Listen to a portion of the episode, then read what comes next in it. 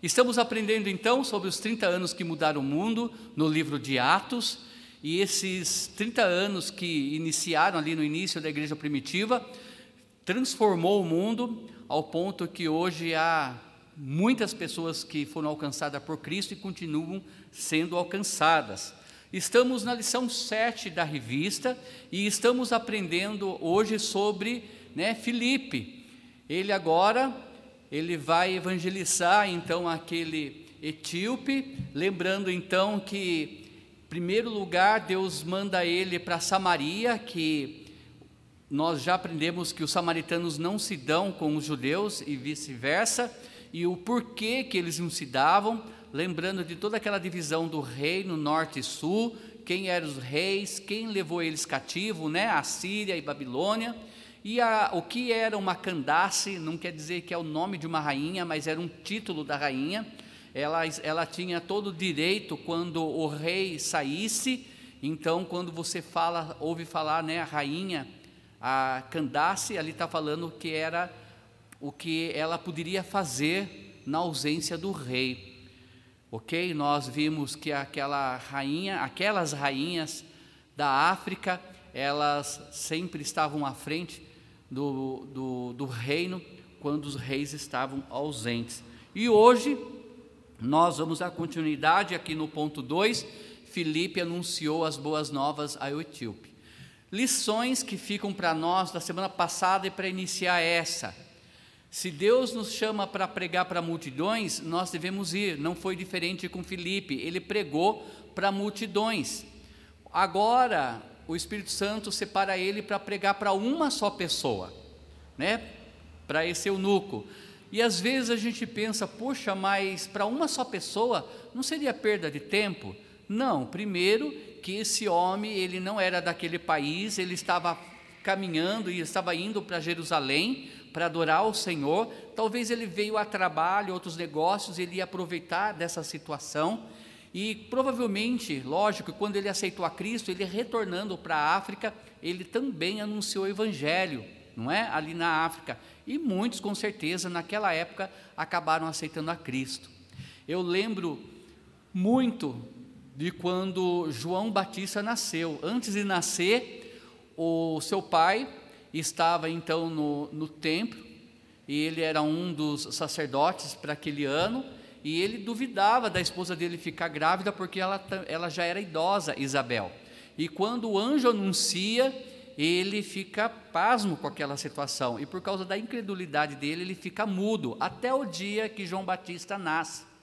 E quando Jesus, é, João Batista nasce, a mãe ela diz: O que será desse menino? Nós não sabemos o que será dos nossos filhos, nós não sabemos o que será das nossas crianças da igreja ou até mesmo de nós mesmos. Mas João Batista, ele foi o precursor de Cristo. Então Deus sempre tem um plano para a vida de cada um de nós. E não seria diferente agora Felipe pregando para esse eunuco, não é? Deus tinha um plano. Talvez esse é, eunuco, esse etíope, voltando para o seu país, pregou para muitas pessoas. Mas antes de dar continuidade, vamos falar com Deus. Eterno Deus, diante do Senhor, colocamos mais uma vez os nossos corações, pedindo perdão pelas falhas e pecados, ó Pai, e abra nosso entendimento, que o Teu Santo Espírito nos traga, ó Pai, sabedoria para tudo aquilo que nós vamos ouvir hoje à noite. E guardar em nosso coração as Suas palavras, ó Pai, para não pecarmos contra Ti. É isso que eu te peço e agradeço, em nome de Jesus. Amém. Olha, obedecendo então à ordem do Espírito Santo, Filipe então ele se aproximou e ouviu o etíope, lendo o profeta Isaías. Esse era um assunto com que Filipe estava bem familiarizado. Perguntou ao viajante se compreendia o que estava lendo. Pode passar para o próximo, Atos 8:30 a 35. Diz assim, versículo 30. E correndo Filipe, ouviu que lia o profeta Isaías e disse: Entendes tu que lês? Nós devemos entender que, infelizmente, o mundo, ele jaz no maligno, o maligno cegou este mundo, o entendimento deles, eles não compreendem as escrituras.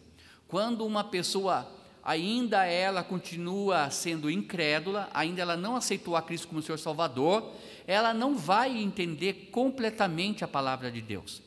E aqui nós podemos ver essa situação. Este homem, provavelmente ele era um judeu, porque ele estava indo para adorar o Senhor no templo. Talvez ele seja porque ele acabou né, se tornando um judeu, não é que ele foi de nascença, mas nós sabemos que ele estava indo adorar a Deus. Só que religião não salva ninguém. Nós não pregamos religião. A nossa religião não salva ninguém e nenhuma outra religião. Quem salva é a palavra de Deus. Mas muitas pessoas as leem sem entenderem. E acredite, tem muitas pessoas querendo entender as Escrituras. E nós que sabemos a, o que realmente significa a palavra de Deus, precisamos sim ser mensageiro, mensageiros dela e anunciar as boas novas. Olha, a resposta do eunuco foi bastante surpreendente e ao mesmo tempo comum. Atos 8 e 31, como acabei de ler ali, ó, ele disse: Como poderei entender se alguém não me ensinar? E rogou a Filipe que subisse com ele e se assentasse. Tem muitas pessoas querendo saber como elas podem serem salvas através de Cristo Jesus. Tem muitas pessoas que querem saber para onde elas vão depois que elas morrerem. Tem muitas pessoas que morrem sem saber para onde elas iriam. E a palavra de Deus ela é bem clara: todo aquele que tem o Filho de Deus tem a vida eterna. Ou seja, todo aquele que crê que Jesus é o Senhor Salvador, que veio a esse mundo, foi crucificado, morto, sepultado, mas ressuscitou ao terceiro dia, tem a vida eterna. Lembrando que o verbo ter está no presente. Todo aquele que confessa seus pecados e crê, tem a vida eterna. Mas ainda em João capítulo 3, versículo 36, parte B, fala: Mas todo aquele que não tem o Filho de Deus, permanece sobre, sobre ele a ira de Deus. Essa ira de Deus, nós podemos dar vários nomes, um deles é Sheol ou Hades, né, o inferno. E todo aquele que não aceita Cristo vai para esse lugar, porque assim Deus quer? Não. Deus ele fez o inferno para Satanás e os seus anjos caídos. Mas infelizmente, todos aqueles que negam a Cristo como Senhor Salvador, não crê nele como Salvador, é lançado para esse lugar. Como nós já ensinamos, há um grande erro que falam por aí que todo ser humano é filho de Deus, não é. Todos os seres humanos foram criados por Deus. Passam a ser filho e filha de Deus apenas aqueles que creem no nome de Deus. Isso está em João capítulo 1, versículo 12. Mas a todos quanto receberam, deu-lhes o poder de serem feitos filhos de Deus, a saber, aos que creem no seu nome. Se deu a saber, a saber os que creram, foram feitos, é porque antes não eram apenas criatura, se transformaram em filhos de Deus no momento que creram que Jesus é o Senhor. Mas ele deixa claro, a saber, aos que creem, e nem todo mundo crê. E encontramos aqui o eunuco, um homem religioso, mas ainda não compreendia o plano da salvação. E o interessante é que ele estava lendo Isaías 53, que fala sobre Jesus Cristo morrendo pela humanidade. Ele estava indo como ovelha para o matadouro, né? Quietinho, e ele não tinha formosura nenhuma, ele sofreu o escárnio e ele foi morto pela humanidade. É muito interessante quando Isaías escreve ali em, né, no capítulo 53 sobre Jesus Cristo, porque os próprios israelitas, por ordenança divina, Logo no início, quando eles deixaram o Egito, na realidade, antes do Egito, já eles estavam fazendo isso, porque no Egito já a ordem era para matar um cordeiro e com o sangue sujar os umbrais das portas. Aquilo representava então que quando o anjo da morte viesse visitar o Egito, todos aqueles que tinham a marca daquele cordeiro não iriam morrer. E ali é uma figura de Cristo que Jesus é o cordeiro que tira o pecado do mundo. E Israel sempre, então, seguiu, né, essa ordem de Deus de sacrificar um cordeiro macho até um ano, sem manchas, sem defeito. Esse era o cordeiro para expiação do pecado de Israel, esse era uma vez só por ano que era feito, e aí então Deus perdoava o pecado deles quando era sacrificado, não é? E aqui Isaías está falando isso, a ovelha que morreu, né, por um rebanho, a ovelha que deu a vida por um rebanho.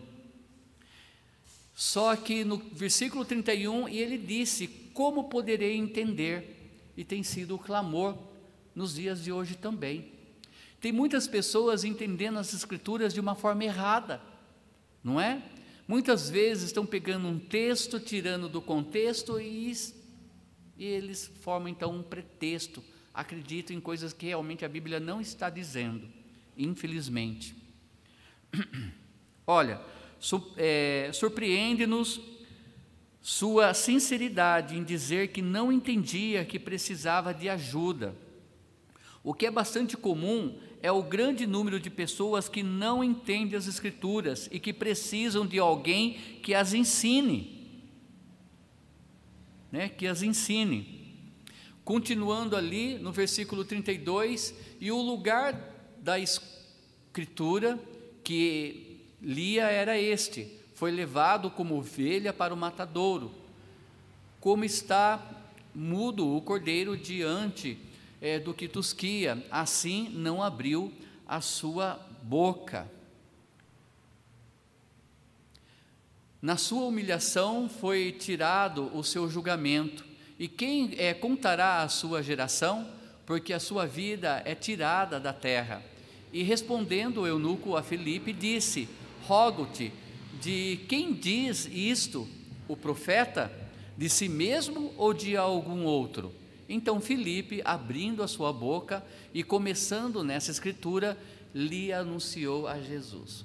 Muitas vezes buscamos usar métodos para pregar o Evangelho. Infelizmente, tem igrejas que estão é, oferecendo atrativos para a população para vir né, na igreja, fazendo da casa do Senhor muitas vezes show, no qual o mundo acaba entrando dentro da igreja.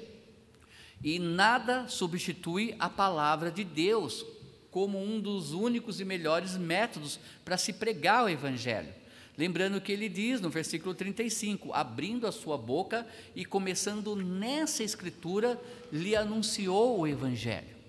Mas é importante entendermos que, junto com o versículo 35, tem a ordem de Jesus em Mateus capítulo 28, versículo 19: Ide e pregai. Temos que ir, não é? Filipe, ele acompanhou aquela carruagem, ele chegou próximo dela, e aí então ele analisou o que estava acontecendo, ele viu que aquele homem estava lendo uma parte das Escrituras e fez uma pergunta interessantíssima para ele: Entendes o que lês? E aí então se abriu a porta para pregar o Evangelho. Precisamos sim de ação, precisamos de falar, de sair, de se comunicar e de perguntar se eles estão entendendo ou não as Escrituras. E ali então ele anunciou o Evangelho. O Evangelho. Então, olha, se as que não compreendem reconhecessem a necessidade de ajuda, a leitura das Escrituras haveria de frutificar mais e mais nos nossos dias, diante do expresso pedido, pedido né, ali do Atos 8,34. Filipe anunciava Jesus a partir do texto que ele vinha lendo em Atos 8:35. Mas também não tem como pregar se você não for, se você não fizer a sua parte. Coloca para mim ali em Romanos capítulo 10, para a gente ler os versículos então. Romanos capítulo 10, versículos 14, 15 e 16. Está no próprio slide, é só descer um pouco que você encontra ele. Romanos capítulo 10, 14, 15 e 16.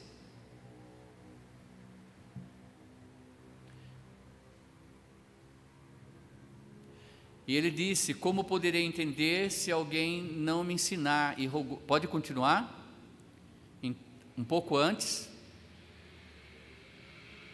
Isso, Romanos 10, 14, 15, 16, que diz: Como, pois, invocarão aquele em que não crerão? E como crerão naquele de quem não ouviram? E como ouvirão se não há quem pregue? E como pregarão se não forem enviados? Como está escrito: Conformosos são os pés dos que anunciam né, o evangelho da paz, ou de paz, dos que trazem alegres novas de boas coisas. Como ouvirão se não há quem pregue? Sempre uso uma, uma frase de um pregador ali de 1700, 1800 que diz: Onde houver uma alma sem Cristo, eis aí um campo missionário. E muitas vezes o campo missionário pode ser o seu próprio lar, ainda para parentes que não foram salvos, pode ser também para o seu bairro, para a sua rua, para os seus vizinhos. Mas como eles ouvirão se você não pregar? Todos nós que estamos aqui, creio eu, que um dia ouviu alguém pregando o Evangelho para nós. Eu tenho que agradecer a Deus pela vida de alguns americanos que atravessaram, né, um bom pedaço sobrevoando, é, um bom pedaço de terra sobrevoando para chegar até aqui no Brasil e pregar as boas novas. Eu louvo a Deus por eles. Mas agora continua. Como ouvirão se você não pregar? Muitos dizem, pastor, eu tenho vergonha, eu fico acanhado, eu não consigo entregar folheto, eu não consigo evangelizar. Lembre-se que Felipe fez, ele apenas obedeceu, ele foi e ele lançou uma pergunta-chave. E essa pergunta-chave pode, é, pode nascer em uma conversa lá no trabalho, lá em casa ou na rua, não é?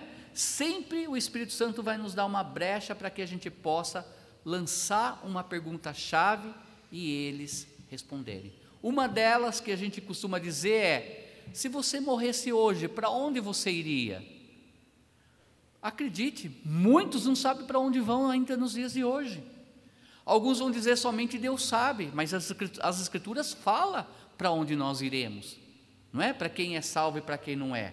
Então, é uma das perguntas chaves para se fazer, mas como eles é, ouvirão se não há quem pregue, né? Não tem como você evangelizar alguém se você não abrir a boca e começar pelas Escrituras. Próximo versículo. Mas nem todos têm obedecido ao Evangelho, pois Isaías diz: Senhor, quem creu na nossa pregação? Sim, nem todo mundo que você pregar vai acreditar, nem todo mundo que você falar de Cristo vai crer, infelizmente. Não foi diferente na época do próprio Cristo estando aqui, mesmo após a sua ressurreição, e acontece nos dias de hoje. Mas nunca deixe de falar só porque as pessoas não se convertem. Lembra? Não somos nós que convertemos pessoas, é o Espírito Santo que converte. Somos vasos usados na mão de Deus, apenas para anunciar, para pregar a palavra de Deus. Mas nem todos têm obedecido ao Evangelho. É real. Mas também nós podemos usar esse versículo para nós também. Será que nós temos obedecido o ID para levar o Evangelho? Será que nós temos realmente fé ao ponto de pregar aquilo que pregaram para nós, para que outros acreditem? O versículo diz: Senhor, quem creu na nossa pregação? É lógico que os versículos continuam, não é? Muitos se converteram, principalmente ali em Atos, no início, 3 mil pessoas, depois 5 mil pessoas, e depois foram almas sendo acrescentadas pelo Senhor. Por quê? Porque alguém foi, teve ação, abriu a boca, pregou o Evangelho através das Escrituras. Não é? Tem muitos aí dizendo que estão pregando o Evangelho. Falar coisas bonitas não é pregar o Evangelho. Falar sobre o céu não é pregar o Evangelho. Falar também só sobre o inferno não é pregar o Evangelho. Falar sobre cura não é pregar o Evangelho. O Evangelho é falar que Jesus Cristo foi crucificado, morto, sepultado e que ele ressuscitou ao terceiro dia, por amor a nós, por amor à humanidade. E todo aquele que se arrepende dos seus pecados e crê nesse Evangelho tem a vida eterna. É isso pregar o Evangelho. Nós saímos entregando folhetos que tem uma porção né, da palavra de Deus e que explica o plano da salvação. Mas eu já vi algumas denominações entregando jornais dizendo que estava evangelizando. E um dia eu peguei aquele jornal, tinha um monte de informações, mas não tinha que Jesus Cristo foi crucificado, morto, sepultado e ressuscitou ao terceiro dia. Não tinha o evangelho verdadeiro sendo pregado. Muitas pessoas estão indo para o inferno enganadas, achando que estão indo para o céu, porque estão ouvindo um evangelho fraco, mentiroso. Acredite, amados irmãos, o inimigo usa até o púlpito, o inimigo usa até a igreja, e é verdade. Tem muitos indo para o inferno achando que estão indo para o céu, porque acha que a salvação é pela obra, acha que a salvação é fazendo somente aquilo que agrada ao próximo. Ninguém é salvo pela obra, somente pela fé em Cristo Jesus. Efésios capítulo 2, versículo 8 e 9. Porque pela graça sois salvos mediante a fé, isso não vem de vós, é dom de Deus, para que ninguém se glorie porque ai de mim se eu fosse me gloriar pelo que eu faço de bom. Um monte de gente está fazendo coisas boas, e o inferno está cheio de boa intenção, é algo real, está cheio de boa intenção, mas se não se arrepender dos pecados e crer que Jesus é o Senhor Salvador, não tem a vida eterna, não tem desculpa, não tem como aceitar Cristo um segundo após a salvação. Porque Hebreus 9, 27 diz: né, aos que morreram, está destinado a morrer uma vez só, depois disso o juízo. Não volta mais. Morreu, morreu, ou foi para a glória, ou foi para o inferno. Por quê? O que causou ele ir para o inferno? Porque não creu que Jesus é o Senhor e Salvador. Por que ele foi para o céu? Porque ele creu que Jesus é o Senhor e Salvador sem sombra de dúvida. Então Felipe, ele é obediente, prega para Samaria, multidões aceitam a Cristo, e o mesmo Felipe prega para uma pessoa, sabendo que Deus poderia usar aquela pessoa para alcançar muitas outras depois. Isso é maravilhoso. Agora nós entramos, Felipe, batizando etíope. É um grande erro dizer que o batismo salva alguém. Não. Batismo não salva ninguém. Ninguém que é batizado vai para a glória. Entenda isso, amados irmãos. O batismo é uma ordenança. Jesus Cristo ordenou todo aquele que aceitar a Cristo a Ele e for discipulado, ensinado, crescer espiritualmente, depois ele tem que ser batizado. É o que fala Mateus capítulo 28, versículo 19. Esse é o significado do batismo. E o batismo lembra o quê? O que Cristo fez por nós no madeiro. Mas aquele homem, ele não ele tinha convicção que ele foi salvo pela palavra de Deus e não pelo batismo. Continuando aqui, né? Diz assim: o etíope entendeu a explicação de Filipe. O texto não falava a respeito de Isaías, mas do Cordeiro de Deus que morreu para que os nossos pecados fossem perdoados.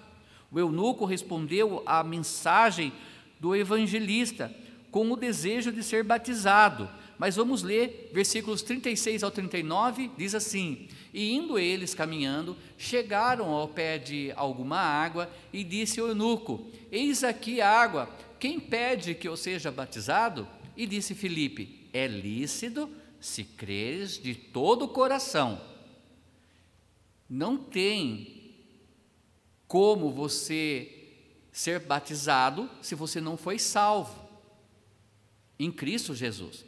E nós temos ensinado isso domingo de manhã, estamos aprendendo Apocalipse que um grande erro de uma das denominações, né, que é, nasceu com a igreja primitiva, logo ali, melhor, no terceiro século depois de Cristo, uma igreja dominante até os dias de hoje, que eles criaram essa doutrina que quem é batizado se torna membro da igreja local.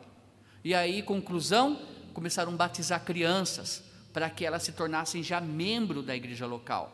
Mas batismo não salva ninguém. Versículo então ali diz: né? E indo eles caminhando, chegaram ao pé de alguma água, e disse eunuco: Eis aqui a água, que impede que eu seja batizado? E disse Filipe: É lícito se creres de todo o coração. Em outras palavras, é: se você crê que Jesus é o Senhor e Salvador, se você tem certeza da tua salvação por Ele, então você pode ser batizado. E respondendo, ele disse: Creio que Jesus Cristo é o Filho de Deus. Amém? Precisamos também confessar com a nossa boca, dizer: Eu creio. Muitas pessoas, quando você pergunta, você pode dar o testemunho da sua salvação? Ai, a minha salvação aconteceu assim. Eu estava ouvindo um hino e no hino falava tal coisa. Então, eu aceitei a Cristo é, quando eu estava sendo firme na igreja. Então eu estava sendo fiel na igreja, aí eu aceitei a Cristo. Ser fiel à igreja salva alguém? Não, de forma alguma. Não tem base, muitas vezes, para declarar aquilo que Cristo fez. Quando alguém pergunta como foi a sua salvação, ah, eu me arrependi dos meus pecados, eu entendi de coração que Jesus é Deus, é o Senhor, e eu depositei plena confiança que Ele morreu naquela cruz para me salvar. Mas salvar do quê? Do inferno, porque se eu morresse sem Cristo, eu iria para lá. E para onde você vai hoje? Não que eu mereço, mas eu vou para o céu, porque Deus me amou ao ponto de dar o filho dele para morrer por mim. E isso é um testemunho de salvação. Mas alguns colocam obras. Ah, eu vou ser salvo porque eu fiz o bem. Eu nunca matei, eu nunca roubei, eu sempre fiz o bem. A palavra de Deus diz que enganoso é o nosso coração. Quem o conhecerá? Todos nós somos pecadores. Não há quem não peque. Porém, se a gente for depositar a nossa confiança na salvação nos nossos pecados, você nunca vai ser salvo, porque você vai pecar até o dia da sua morte. Agora, se você entende que Cristo morreu para pagar todos os seus pecados, não até o momento que você aceitou a Cristo, até o dia que você viver nessa terra.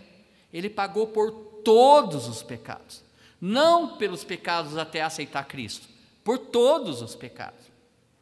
Ah, pastor, então, sabendo que eu vou ser salvo, eu posso cair na gandaia? Eu posso viver o mundo? Não. Romanos capítulo 6 fala sobre isso. Não é? Não é porque agora nós estamos na graça que vamos viver no pecado, de forma alguma. Assim como o batismo, Cristo morreu né, por nós, o batismo representa isso. Quando nós somos afundados na água, né, submerso na água, nós estamos mostrando que nós estamos enterrando a nossa velha, a nossa velha natureza. Quando nós somos levantados da água, nós estamos mostrando novidade de vida, dizendo para todo mundo que está assistindo: eu quero andar de uma forma que agrade a Deus. Vamos cair? Vamos. Somos pecadores. Mas pecadores regenerados, lavados pelo sangue de Jesus, não se perde a salvação porque Cristo morreu uma vez só por todos os pecados, ele não vai voltar a morrer mais. É engano isso. Mas aqui então Filipe ele para e batiza, não é? Ali no versículo 39 diz: E quando saíram da água, desculpa, 38, e mandou parar o carro e desceram ambos a água, tanto Filipe como Eunuco, e, e o batizou. E quando saíram, da água, o Espírito do Senhor arrebatou a Filipe e não o viu mais, o eunuco, e jubiloso continuou o seu caminho. Olha, o eunuco respondeu à mensagem do evangelista com o desejo de ser batizado. O batismo é uma ordenança que Jesus deixou. Mateus capítulo 28, 19, pode mostrar aí, é o próximo. Portanto, é aquele lá mesmo, desculpa. Portanto, ide e fazei discípulos de todas as nações, batizando-os em nome do Pai, do Filho e do Espírito Santo. Portanto, ide, fazei discípulos. Lembra que discípulos é nada mais, nada menos do que você está ensinando ele a palavra de Deus. Então, quando você está fazendo um discípulo, você está alcançando ele para Cristo. Eles estão lendo a palavra de Deus, você está explicando, e aí eles se convertem ao Senhor, ainda continua estudo com eles, e depois então eles são batizados na água. Pastor, mas aquela época, igual o eunuco, não deu, não deu tempo. Sim, lembrando que era uma outra época, eles estavam sofrendo perseguição, Roma estava perseguindo eles, eles estavam sendo massacrados. Então eles tinham que pregar o evangelho e ao mesmo tempo batizar as pessoas. Mas muitos acabam ligando o batismo com a salvação, são coisas separadas. Você vai, prega o evangelho, você discipula a pessoa, aí depois ela aceita Cristo que você vai batizar ela. E ela vai crescer ali, né, servindo ao Senhor. Então devemos entender que precisamos fazer discípulos, precisamos pregar o Evangelho, precisamos levá-lo para Cristo e também precisamos caminhá-los para as águas, para serem batizados. Não porque o batismo salva, mas porque é um passo de obediência. Eu estou dizendo, assim como Cristo morreu por mim, eu também quero morrer para o mundo e para a minha velha natureza. Isso é importante. Filipe então batizou o eunuco. Olha ah, e diz assim, e que simboliza também nossa união com Cristo através de sua morte e ressurreição. Romanos capítulo 6, 3 e 4. Ou não sabeis que todos quanto fomos batizados em Jesus Cristo, fomos batizados na sua morte? Né? O quadro do batismo representa isso. Quando você está de pé sobre as águas, você está mostrando que você está ali pronto para sacrificar, né, crucificar a sua velha natureza. Quando é você deitado sobre as águas, você está então enterrando a sua velha natureza. É algo simbólico ali. Lembrando que a água, nós seres humanos, sem aparelho, não respiramos lá de baixo. Por isso que Jesus Cristo ele usa a água, o batismo, como algo para representar a morte, não é? Além de ser frio, gelado lá de baixo, você não respira. E quando você é levantado das águas, assim como o homem, Deus, Jesus Cristo, levantou ao terceiro dia, nós estamos dizendo que todos nós, mesmo que morramos, vamos viver um dia porque Cristo viveu por nós. Amém? Ele nos deu vida eterna. E aí então a gente anda em novidade de vida. O que é uma novidade? É algo que as pessoas não sabem. Ah, pastor, mas todo mundo sabe. Não sabem, acredite. Irmãos, eu já, comecei, eu já preguei evangelho na rua, eu perguntei, principalmente lá em Pinhais, que tem um seminário, um monte de seminarista pregando a vida toda lá. Você conhece, já ouviu falar de Jesus Cristo? Não. Nunca ouviu falar de Jesus Cristo? Não. Aí eu falei assim, mas e o Natal, o que você comemora? Ah, é. É sobre Jesus Cristo, né? Eu falei assim, é. Mas você já ouviu falar sobre a morte dele? Não. Vocês acreditam que tem pessoas que nunca entrou em nenhuma igreja, em nenhuma denominação? Tem pessoas que ouvem os pais porque foram, alguns dos seus irmãos, mas tem pessoas que não querem ir e não vão. Existe, infelizmente, existe. Filipe, evidentemente, estava certo da profundidade e da eh, solidez da decisão do etíope de ser batizado desceram as águas. E o alto oficial, agora cristão, foi batizado em nome do Pai, do Filho e do Espírito Santo. Filipe, ele é retirado da presença do etíope. Oi.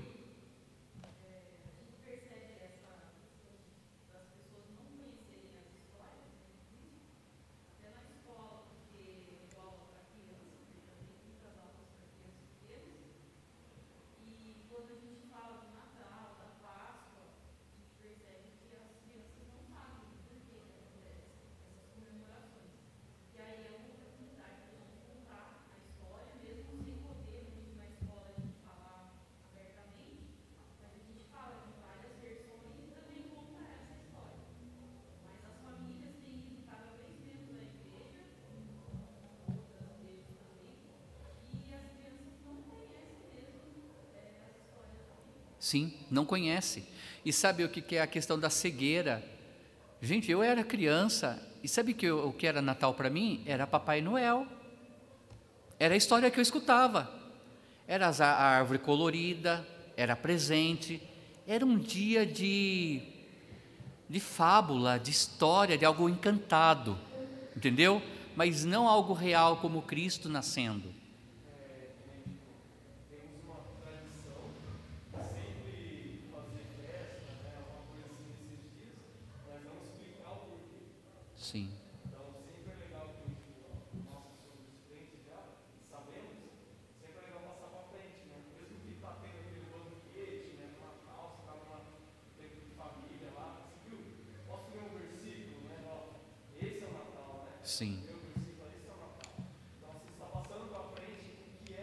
o Natal. Sim, porque não estão ensinando.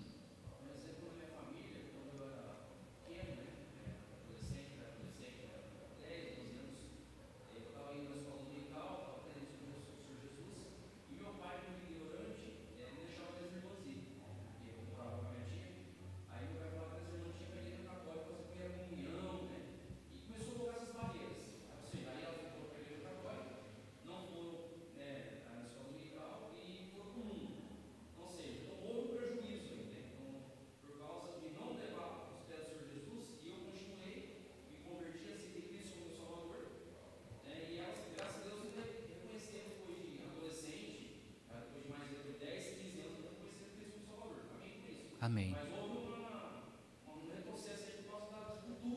Sim. E, irmãos, a gente tem que entender que a Bíblia diz, Deus diz que o mundo é cego espiritualmente. Eu tenho irmãos que são mais velhos do que eu, né? Eu sou caçula de uma família de sete e eles é, comemoram Natal, Páscoa, mas alguns deles não sabem a verdadeira história. Não é? Por mais que a gente fale também, não ouve. Entra no versículo quando ele falou assim: Senhor, a gente prega e eles não entendem. Né? Eles não, não, não, não entram na cabeça deles. E infelizmente tem essas pessoas que passam anos e anos, você prega, prega, prega e elas não se convertem. E outras já entendem, não é? Mas a questão é o próprio coração, não é Deus, é o coração da pessoa.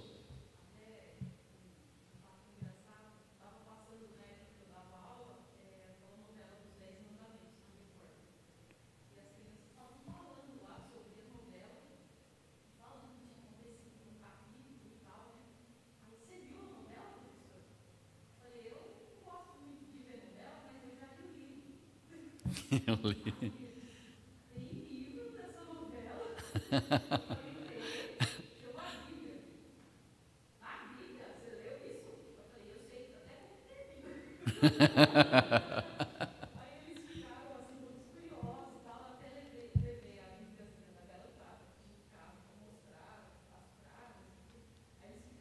É incrível. Sim. É incrível. Incrível. Lembrando, amados irmãos, que uma dessas é, igrejas dominadoras, o que ela fez com o passar da história? Não deixavam ler a Bíblia. Até mesmo nas suas missas eram feitas cartinhas que eles falavam a leitura, mas ninguém levava a Bíblia. E eu não sei como que está hoje, mas acho que nem todo mundo leva a Bíblia ainda. A Bíblia muitas vezes fica na casa, não é? Então isso é marginalizar, é não deixar conhecer a verdade. E foi diferente com Martinho Lutero depois de uma época.